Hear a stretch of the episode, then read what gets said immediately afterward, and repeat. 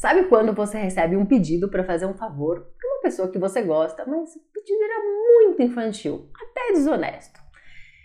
Eu recebi um pedido desse outro dia e me trouxe várias lições, vários aprendizados e por isso estou compartilhando com vocês. No momento que eu recebi né, esse pedido, eu falei: não, não vou fazer, não é uma resposta completa, não me justifiquei. Pensei, ai que pessoa criança, né, infantil, como ainda tá fazendo esse tipo de coisa? Claro, eu sou humana, óbvio que eu julguei a pessoa, não tem como. No segundo momento, eu pensei o seguinte, e aí está a reflexão importante que você precisa ter. Por que, que essa pessoa teve a coragem de me abordar e fazer esse tipo de pedido? Que atitudes eu estou tendo em relação a ela e às outras pessoas que levaram ela a me fazer este pedido. Por que eu estou atraindo para minha vida este tipo de situação?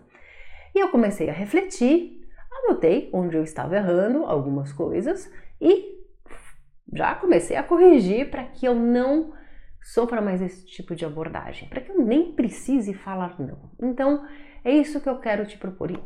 Em vez de só acusar o outro, falar que babaquice, que pessoa desonesta, refletir por que, que você está atraindo esse tipo de situação. E claro, fazer as correções necessárias para não atrair mais isso.